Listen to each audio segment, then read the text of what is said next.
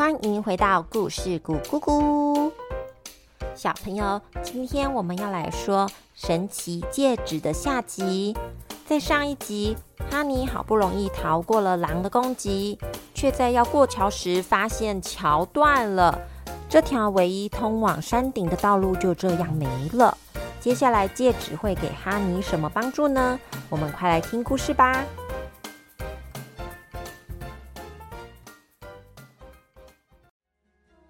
怎么办呢？哦，眼下只剩这条路，可是该怎么过去呀？啊，戒指！哈尼伸出戴着戒指的手，诚心的祈求着：“啊，神奇的戒指啊，求求你帮助我顺利的过桥吧！”哈尼许完愿，抬头望向天空。嗯。怎么好像有东西？是什么啊？啊，一只小鸟！哈尼赶紧拿出他的雨伞，并打开来。嘿，安全降落！啊，原来是一只小鹈鹕啊！嗯，你怎么会？啊啊，我的孩子啊！啊，你在哪里呀？啊，鹈鹕妈妈你好！呃，你看这是不是你的孩子呢？啊啊！对对对啊！你这捣蛋的孩子，妈妈说过，妈妈在你飞的时候不可以把头伸出我的嘴。这次掉出来，还好有小姐姐接住你，不然妈妈都不知道该怎么办了。啊，嗯呃，小姐姐，你怎么会在这儿呢？很少人会来魔药山呐。啊，你好，我叫哈尼。因为和我相依为命的外婆生病昏迷不醒，所以我才。哈尼告诉鸟妈妈，他到魔药山来的原因及经过。啊哈，原来如此啊！嗯，你真是个孝顺的孩子呢。这样吧，作为你救我孩子的谢礼，我载你到山顶的洞穴去吧。啊，不过要请你跟我的宝贝挤一挤就是啦。啊。真的吗？哦，以前都是在书中看到鹈鹕妈妈大大的嘴巴装着宝宝到处飞行，没想到我也有这个机会。嗯，只是我会不会太重了？毕竟我已经不是宝宝了。哈哈哈，这你就不用担心啦。我是吃魔药山的奇珍异果长大的，我的力量可不是普通的小呢。啊，那就太谢谢你了。没问题，上来吧。于是哈尼抱着鸟宝宝坐进了鹈鹕妈妈的嘴里。鸟妈妈扇动它的翅膀，双脚一蹬，就飞上了天。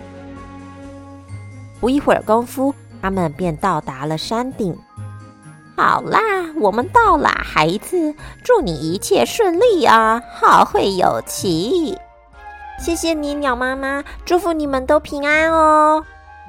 和鹈鹕母子道别后，哈尼便转身向山洞前进。嗯，终于到这里了，外婆，你等等，我马上就回去。加油，哈尼！哈尼走进伸手不见五指的洞穴里，他将事先准备好的手电筒拿出来。哦，这样好多了。哇，好神奇哟！这里照不到阳光，却还是长满了青草，山壁上也是长满了花草。哈尼边走边惊叹着。突然，一只大熊出现了。是谁打扰我的好梦？这么亮，我怎么睡呀？啊！我的手电筒！哈尼的手电筒被大熊拍掉，摔到地上了。哦，我的手电筒这么黑，我怎么看呢？哦，发光的花啊，这一定是苏醒花了啊！太好了，外婆，我找到了。小女孩，你看起来很好吃啊！啊啊！这是神奇戒指，嗯，求求你帮帮我。镜镜子。哈尼赶紧躲到镜子后方，说：“嗯，嗯，你看错了吧？我是熊小姐。哈尼将镜子照着熊，并将镜子当作掩护，边顶着镜子边移动到苏醒花的旁边。他迅速的摘下苏醒花，继续跟熊说道：“你如果愿意跟我做朋友，我就跟你当朋友；但是如果你要把我当敌人，我也不会跟你客气的。”哦，呃，抱歉，抱歉，我刚睡醒，没看清楚。哎，我叫做大熊，我住在这座山洞。哈尼趁着大熊对着镜子自言自语时，赶紧奔往洞穴外头。仙女，我拿到苏醒花了，可以请你来帮忙吗？亲爱的哈尼，恭喜你取得苏醒花。路上你没有因为遇到重重的难关或危险就退缩。我现在就跟你说苏醒花的使用方法。回到家，你拿苏醒花给外婆闻一闻，之后将苏醒花捣碎，一半加入一点牛奶，敷在外婆脸上，另一半加在开水里熬三十分钟。让外婆喝下就可以了，这样你了解了吗？好，我知道了，谢谢你，仙女姐姐。呃，那我现在该怎么回去呢？仙女对哈尼笑了笑，就化成一道强光。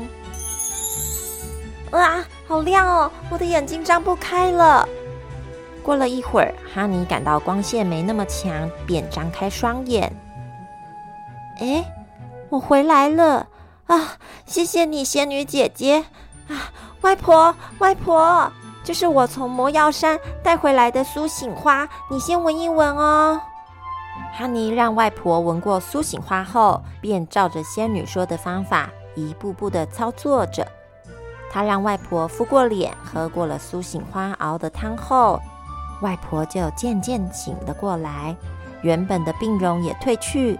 现在又回到原本健康开朗的样子。哈尼看着健康的外婆，将仙女赐给她神奇戒指的事，还有去魔药山寻找苏醒花的过程，都跟外婆说了一遍。外婆听了很感动，抱着哈尼笑笑的说：“谢谢你呀，哈尼。”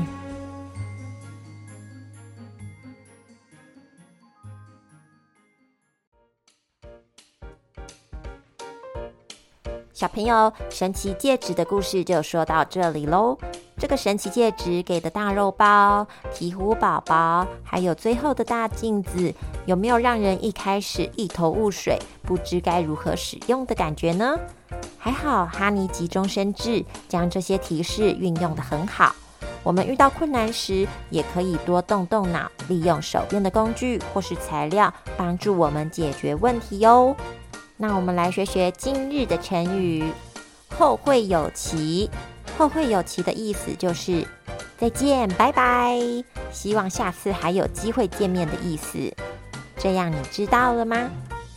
那我们就后会有期喽。